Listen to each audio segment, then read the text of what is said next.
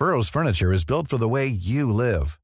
From ensuring easy assembly and disassembly to honoring highly requested new colors for their award-winning seating, they always have their customers in mind. Their modular seating is made out of durable materials to last and grow with you.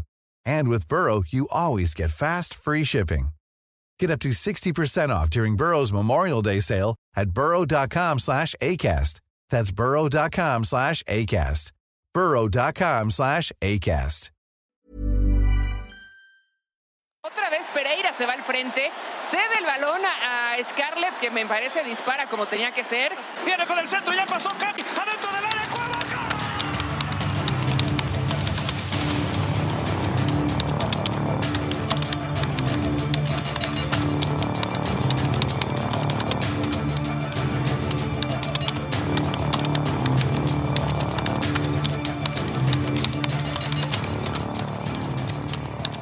Después de varias denuncias que pasaron desapercibidas, el 6 de julio, el Club América lanzó un comunicado inédito pidiendo a las autoridades de la Ciudad de México un alto al acoso contra sus jugadoras.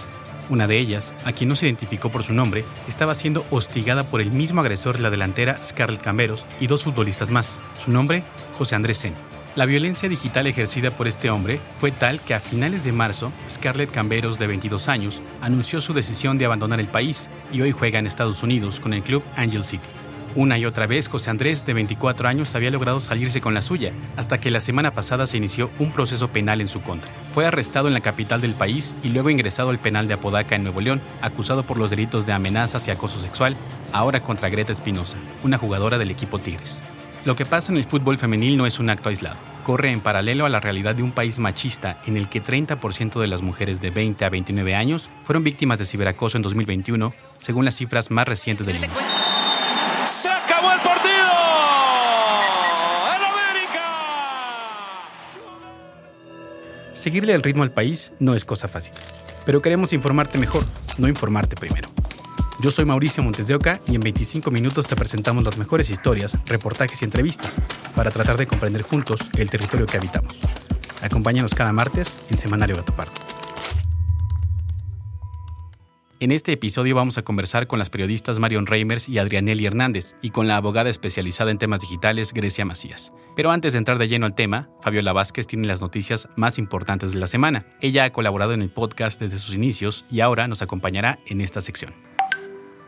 La primera noticia que elegimos fue lo ocurrido el pasado martes, cuando una camioneta de la Fiscalía General de Jalisco, que transportaba policías y personal de la dependencia, fue atacada con explosivos en Tlajomulco, un municipio perteneciente a la zona metropolitana de Guadalajara y el lugar con más fosas clandestinas registradas en la entidad. Según la versión oficial, las detonaciones ocurrieron mientras la camioneta circulaba de noche por un camino de tierra en busca justo de una fosa clandestina más, la cual había sido previamente reportada. Hasta el momento se han registrado seis elementos fallecidos y 12 heridos. Pero, ¿quién provocó este ataque y con qué fin? La delincuencia organizada atacó cobardemente a personal de la Fiscalía del Estado y de la Policía Municipal de Tlajomulco. Escuchas al gobernador Enrique Alfaro, quien asegura que estos actos fueron parte de una trampa elaborada por el crimen organizado, en la que una integrante de los colectivos de madres buscadoras de personas desaparecidas del Estado habría recibido una llamada anónima con información para localizar los restos. Que como siempre lo hemos hecho, atendimos el reporte y acudimos a revisar lo que ahí estaba sucediendo. Lo que sucedió es que esta llamada buscaba la presencia de nuestras policías para poder agredirlas con estos artefactos explosivos. Sin embargo, los colectivos de búsqueda dijeron en un comunicado que nunca recibieron esa llamada y que por razones de seguridad no realizan búsquedas de restos en las noches. La segunda noticia la propuso Mauricio y se trata del homicidio del periodista de la jornada, Luis Martín Sánchez, ocurrido en Nayarit, el cual congregó a decenas de periodistas que protestaron frente a la Secretaría de Gobernación para pedir el esclarecimiento de su muerte y la de otros periodistas asesinados, además de exigir mayor protección al gremio. La cuestión que se está planteando aquí Sindicato es. Nacional de Redactores de la Prensa. Ha habido problemas que no se han planteado en forma completa, pero hay que decirlo. No todos los periodistas, porque parece ser que en presidencia se burlan de nosotros, no todos los periodistas gozamos de una camioneta o de material blindado o bien de protección policíaca. Después de ser reportado como desaparecido, Luis Martín Sánchez fue encontrado muerto el 8 de julio a las afueras de Tepic y su cuerpo tenía signos de violencia. La esposa de Luis comentó que en su casa hacía falta su computadora, su celular y un disco duro. Al homicidio de Luis Martín se sumó además el del periodista Nelson Matus este sábado en Acapulco. La gente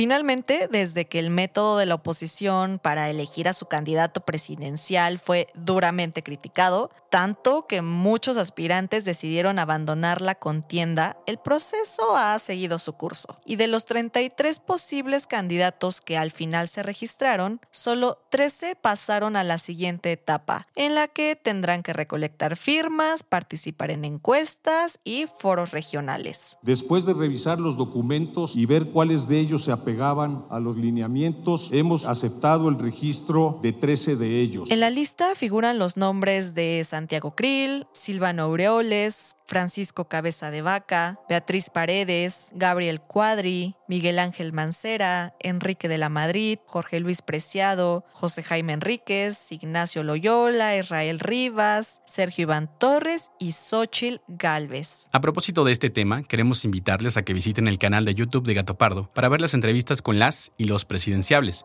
Esta semana Gabriela Barkentin le pregunta a Xochil Galvez dónde se ubica en el espectro político su postura ante el aborto y platican sobre sus orígenes indígenas. También pueden encontrarla en presidenciables.gatopardo.com. Cuéntanos un poco de dónde viene Xochitl Gálvez. A ver, mis abuelos paternos, ambos hablaban la lengua indígena, mis abuelos paternos, yo los escuché.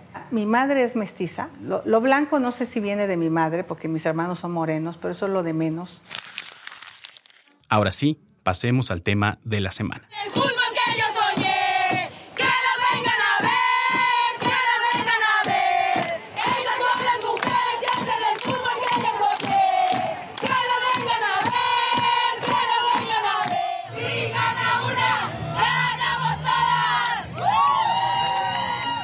Aunque tendemos a considerar al fútbol como un asunto de entretenimiento, lo cierto es que por este deporte atraviesan la política, la economía, las relaciones internacionales, los derechos humanos y los intereses de grupos empresariales. Marion Reimers, maestra en periodismo por la Universidad Argentina Torcuato Di Tella y una de las conductoras deportivas más importantes del país, nos cuenta que hoy en México la cobertura de un partido de la selección genera más interés que la cobertura de las elecciones. Muchas más personas ven a la selección nacional que cualquier debate político. Muchas más personas saben quién es el chicharito y no saben quién es el secretario o la secretaria de Economía. Esta es una industria de miles de millones de dólares que involucra la política, que involucra la economía, que involucra a la sociedad y que es un caballo de Troya en donde si no entendemos que estamos dejando esto en manos de cualquier cantidad de mensajes nocivos y, y problemáticos y de poca rendición de cuentas, pues estamos en un problema. Yo insisto, esto lo ven muchas más personas que cualquier debate político y en ese sentido habríamos de prestar más atención y exigir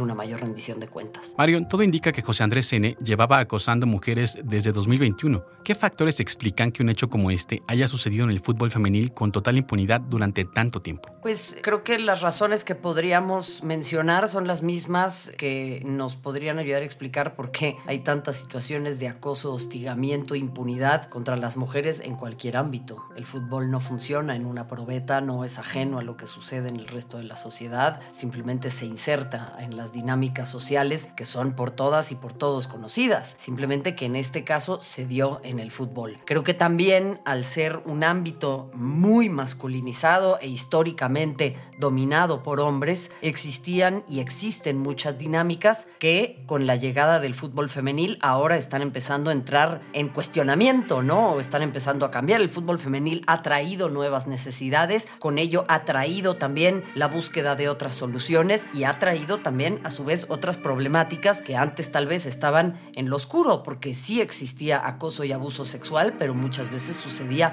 contra hombres menores de edad. Lo que pasa es que no lo mencionábamos porque muchas veces en espacios tan masculinizados se asume como normal el abuso, lo cual creo que también es una conversación pendiente muy importante que tienen que tener los hombres entre ellos. ¿no? Esto no es únicamente una problemática en donde las mujeres tengamos que eh, tener conversaciones entre nosotras o con los propios hombres. Creo que los mismos hombres tienen que empezar a cuestionar las dinámicas de poder bajo las cuales se han desarrollado. Adrianelli Hernández, quien es periodista deportiva con más de 10 años de experiencia cubriendo fútbol femenil, nos platica que el acoso que ocurre en las redes sociales de las jugadoras tiene connotaciones particulares. Este acoso, este asedio, el considerarnos a las mujeres como un objeto que se puede poseer, una cosa a la que tú puedes llegar y tomar, y la expresión tomar, yo la diría con las connotaciones que puedan darse, o sea, tomar no nada más de la parte física, sino tomar sus espacios, y en este caso incluso sus espacios digitales, que es ir a las redes sociales de las jugadoras y violentarlas a partir de allí. Entonces, es una situación, una conducta que es tan natural, tristemente, en distintos espacios laborales, escolares, personales, que el fútbol femenil, pues por supuesto que no se salvó de eso. Durante meses, José Andrés Sene creó cuentas falsas para incomodar a la entonces delantera americanista Scarlett Camberos,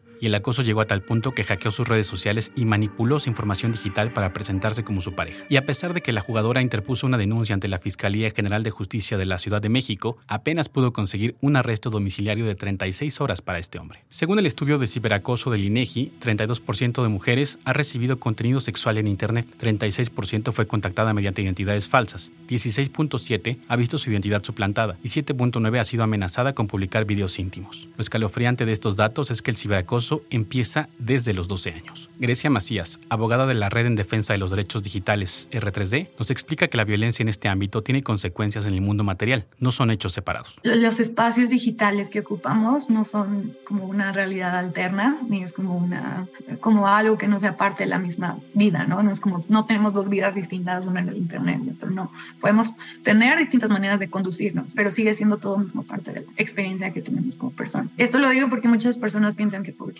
ocurren este tipo de acosos, acoso en línea, hostigamiento en línea, tiene un impacto menor solo porque hay una computadora o una plataforma de por medio. Entonces se ha documentado cómo esto afecta también emo físicamente, emocionalmente, eh, genera efectos, por ejemplo, eh, se han documentado cómo genera ansiedad, depresión. El acoso digital que sufrió Scarlett Camberos fue tan real que se vio obligada a dejar el país y a dejar el equipo donde jugaba. Adrianelli, ¿qué significa para el deporte mexicano perder a una jugadora como ella? El hecho de que Scarlett Camberos, una, primero se haya hecho público esta situación que estaba viviendo a modo de denuncia, fue importante. Y luego el decir, ya no más, o sea, yo no lo voy a aguantar, fue la segunda gran o el segundo gran hito en esta situación de violencia de género, porque hay muchos casos, repito, que ellas han callado. Hay jugadoras que, por ejemplo, dejan de ser consideradas en los equipos como una represalia, porque llegaron a quejarse de estar siendo acosadas por el preparador físico, acosadas por tal persona en el club y la represalia fue ya no ser convocada. Entonces, muchas de esas, de esas situaciones no se, me, no se han mencionado, se quedan en la oscuridad y a final de cuentas se entiende porque las jugadoras temen, temen perder su trabajo, temen perder oportunidades este, en otros equipos, entonces prefieren guardar silencio. Y afortunadamente en el caso de Scarlett Camberos, si tenía esta otra posibilidad de seguir su carrera y eso le dio cierto valor o la respaldó para poder hablar, creo que eso es muy, muy importante.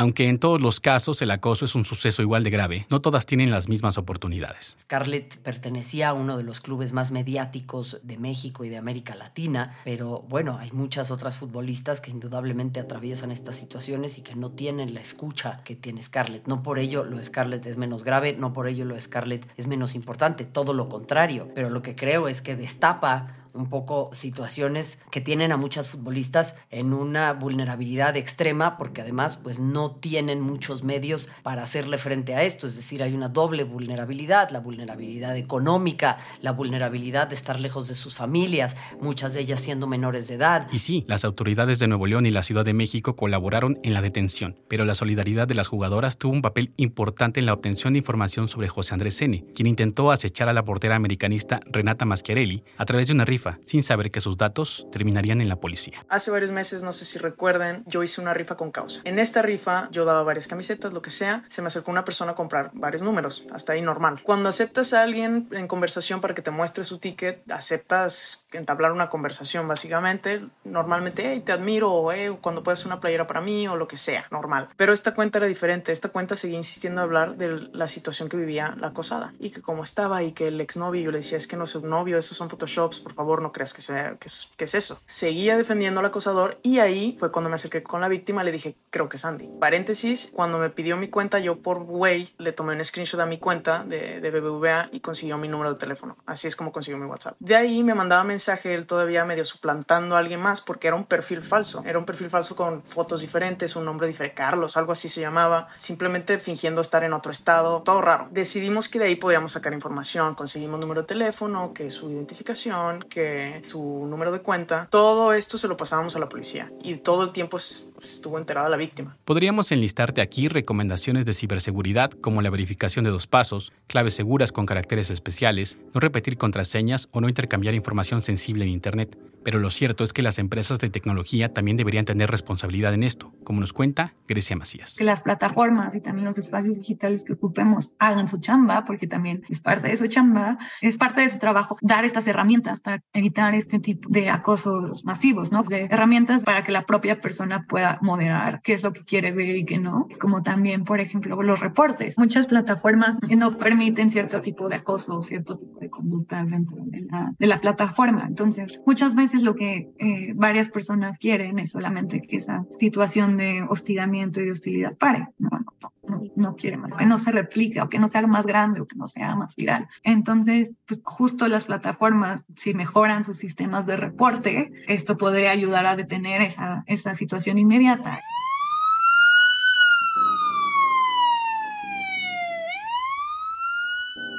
Finalmente, José Andrés N. fue detenido la semana pasada. Un juez le dictó prisión preventiva en el penal de Apodaca y tanto él como la Fiscalía de Nuevo León tienen hasta el 1 de septiembre para aportar pruebas sobre su responsabilidad en los delitos de amenazas y acoso sexual. Por otro lado, la Liga MX Femenil presentó un protocolo contra el acoso en el que trabajó la organización Somos Versus. En la presentación estuvieron las autoridades más importantes de este deporte, como Juan Carlos Rodríguez, comisionado presidente de la Federación Mexicana de Fútbol, Miquel Arriola, presidente ejecutivo de la Liga BBVA MX, Mariana Gutiérrez, directora de la Liga BBVA MX Femenil, y Christian Gruenberg, especialista de Somos Versus, organización de la que Marion Reimers es fundadora. En este protocolo, los clubes se comprometen a prevenir y sancionar el acoso sexual, así como otras formas de discriminación, con la creación de una comisión de género y diversidad que deberá ser presidida preferentemente por una mujer o miembro de la comunidad LGBTIQ. Además, el grupo de mujeres y o miembros de la comunidad LGBTIQ no podrá ser inferior a la mitad de sus miembros. Las denuncias funcionarán de la siguiente manera. Después de que la persona afectada o testigo presenten una notificación, se generará un expediente. Luego, en tres días hábiles, tendrá una entrevista. Para entonces, el club debe ofrecer apoyo a la víctima para que acuda a las autoridades. Posteriormente, se valora el riesgo para que la comisión decida si toma medidas urgentes de protección y en un máximo de 30 días hábiles se recabará información para dar con una resolución final. Hablando específicamente del acoso digital, es importante decir que con este protocolo, los clubes se comprometen a acompañar a las víctimas y a proporcionarles medios adecuados para presentar una denuncia. Escuchemos a Christian Gruenberg, el creador de este instrumento. Bueno, el protocolo es un instrumento que colabora con otras políticas y ayuda a crear una cultura deportiva más inclusiva, más diversa y libre de acoso sexual y otras formas de violencia laboral, que no es propio nada más del deporte ni más específicamente del fútbol mexicano, sino que tiene que ver con una transformación cultural que se viene dando en todos los espacios laborales. Pero obviamente que el fútbol requiere mayor atención por el impacto que tiene en, en las transformaciones culturales, ¿no? Y sobre todo faltando tan poco para el Mundial. Así que se dan ahí varios factores que hacen que el fútbol mexicano tenga que responder a esta demanda. El protocolo está hecho especialmente teniendo en cuenta la experiencia comparada de otras federaciones de fútbol, la costarricense, la argentina, la chilena, y esto es lo más interesante este protocolo y lo que lo hace, digamos, atípico o paradigmático es que está basado también en un protocolo modelo de organizaciones de derechos humanos mexicanas, ¿no? Hay un grupo de 10 organizaciones de derechos humanos mexicanas que han trabajado durante casi un año para hacer un protocolo modelo para el sector de derechos humanos. Y esto es importante porque esto facilita la incorporación de estándares de derechos humanos para la prevención y la investigación de casos y tomamos también de esa experiencia en la cual yo participé como redactor del protocolo la idea de que sea un protocolo modelo. ¿Qué quiere decir esto? Que la, la Federación y la Liga Mexicana de Fútbol están ofreciendo un protocolo modelo a todos los clubes, a los 18 clubes. Esto facilita la incorporación de todos, o sea, de todos los clubes, facilita que incorporen el protocolo modelo, haciendo mínimas adaptaciones a la cultura laboral de cada club. Para Adrianelli Hernández, el funcionamiento del protocolo dependerá principalmente de la capacitación del personal de los equipos. Para mí el gran reto va a ser cómo lo aterrizan los clubes. Digo, ahí están puestas los lineamientos, los, las metas a corto, mediano y largo plazo que me parecen un buen inicio para llegar a ese ideal que mencionan de terminar con el acoso y el hostigamiento. Creo que el hecho de que se empiecen a capacitar a el personal de los clubes es muy importante. A mí me parece fundamental que no nada más sea él decirle a la jugadora qué tiene que hacer cuando vive una situación así, ¿no? Sino capacitar al resto del personal para enfatizarle cuáles son las situaciones de violencia, qué implica la violencia de género o la violencia machista.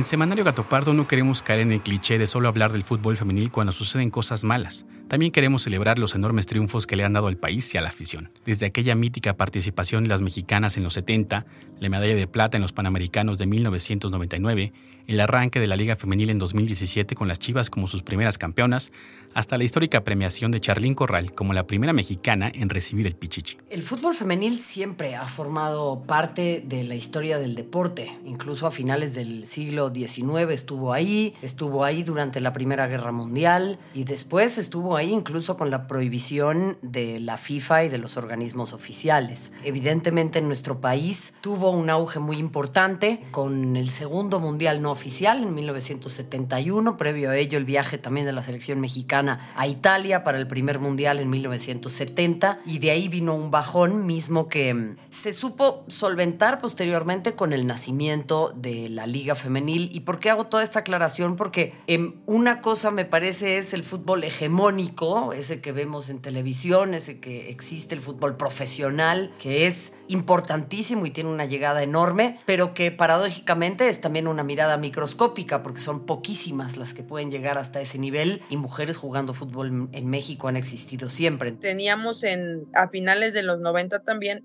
el primer mundial que para mí fue un hito mediático, ¿no? que fue el mundial del 99 en Estados Unidos y al que México fue. Entonces, uh -huh. la, el final de los 90 puso a, en los medios de comunicación, puso a nivel, sobre todo también marketing de negocio, al fútbol femenil como un nicho muy importante para la FIFA y eso se fue bajando a las federaciones y también tuvo impacto, por supuesto, en cuestiones eh, más relacionadas con el Estado, como la organización de eventos como las Olimpiadas Nacionales. De ahí hacia adelante yo creo que han sido pues justamente dos décadas, un poco más de dos décadas, que no se ha detenido este desarrollo del fútbol femenino. Pensar el fútbol con perspectiva de género es también pensar en los horizontes que como sociedad podemos ofrecerles a las niñas y adolescentes. Adrianelli, ¿cómo fue tu primer acercamiento al fútbol femenino? Si yo rememoro el primer eh, momento íntimo que yo tuve con el fútbol, pues es un gol de Daniel Osorno del Atlas. ¿no? Entonces, mis referentes de niña fueron hombres. Pasé años así, hasta que a inicios de los 2000, en este primer momento histórico que decía finales de los 90, empezó a visibilizarse gracias a los medios la participación de México en los repechajes hacia los mundiales del 2003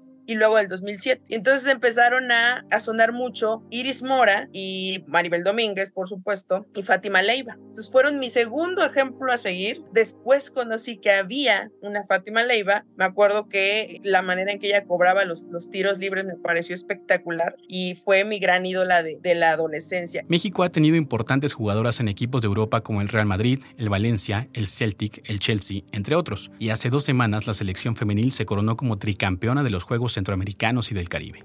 Por supuesto, no podemos ignorar la brecha salarial que hay entre hombres y mujeres en el soccer mexicano. Marion Reimers tiene un diagnóstico claro sobre el tema. Creo que es importante prestar atención a cómo nos acercamos discursivamente a esto primero. Constantemente hablamos de la brecha salarial, que es un tema importantísimo, pero la brecha salarial existe porque hay una brecha de interés y una brecha de inversión. Si los partidos se transmiten en horarios que son muy complejos, si es inaccesible para la afición ir al estadio, si no se puede comprar una camiseta porque las marcas no las generan, si no hay acceso a las historias de los futbolistas, si los medios siguen replicando estereotipos de género y poca representación, todo esto seguirá siendo una problemática. Si insistimos en hablar únicamente del fetiche de la herida y no de las grandes historias que tienen también detrás estas futbolistas, y si no entendemos con perspectiva de género el deporte, creo que vamos a tener grandes problemáticas. Pensar el fútbol con gafas distintas a las del mandato de la masculinidad es pensar también en aquellos jugadores varones que han sufrido abusos al interior de los clubes y que hoy están presos en pactos de silencio.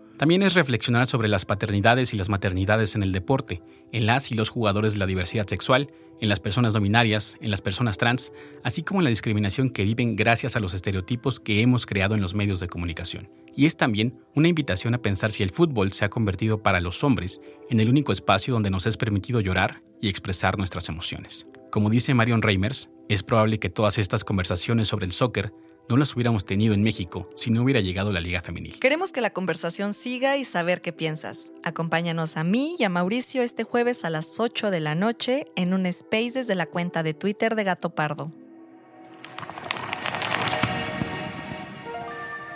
Como cada semana, vamos a la última sección del podcast para hablar de democracia con apoyo de Open Society Foundations. Hoy es el turno del voto electrónico.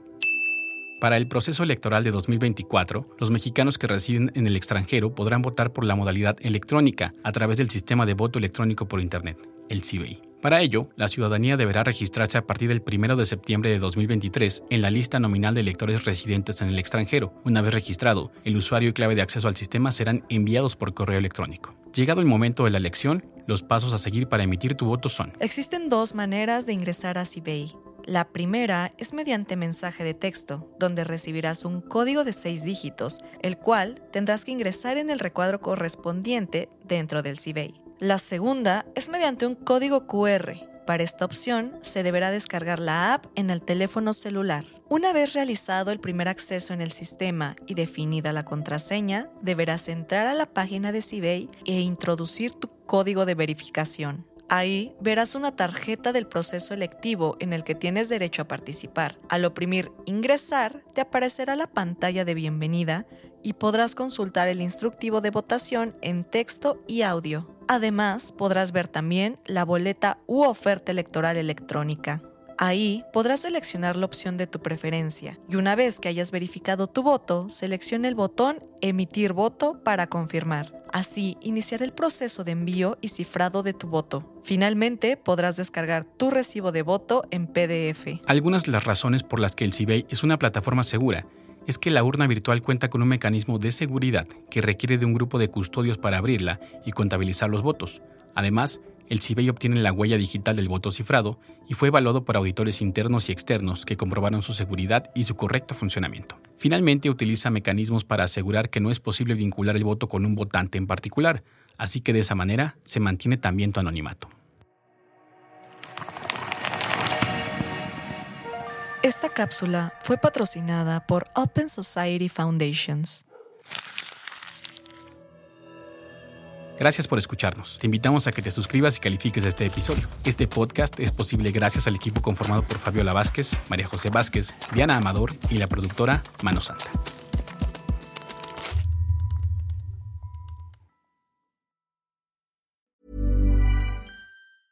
Hey, folks, I'm Mark Marin from the WTF Podcast, and this episode is brought to you by Kleenex Ultra Soft Tissues, your ally to help tackle your allergy symptoms this season. I love the change of seasons, but nobody loves pollen and all those other things floating in the air that make you sneeze during this nice weather. Kleenex Ultra Soft Tissues are hypoallergenic and allergist approved, so fight back against watery eyes and runny noses without worrying about irritating your skin. For this allergy season, grab Kleenex and face allergies head on.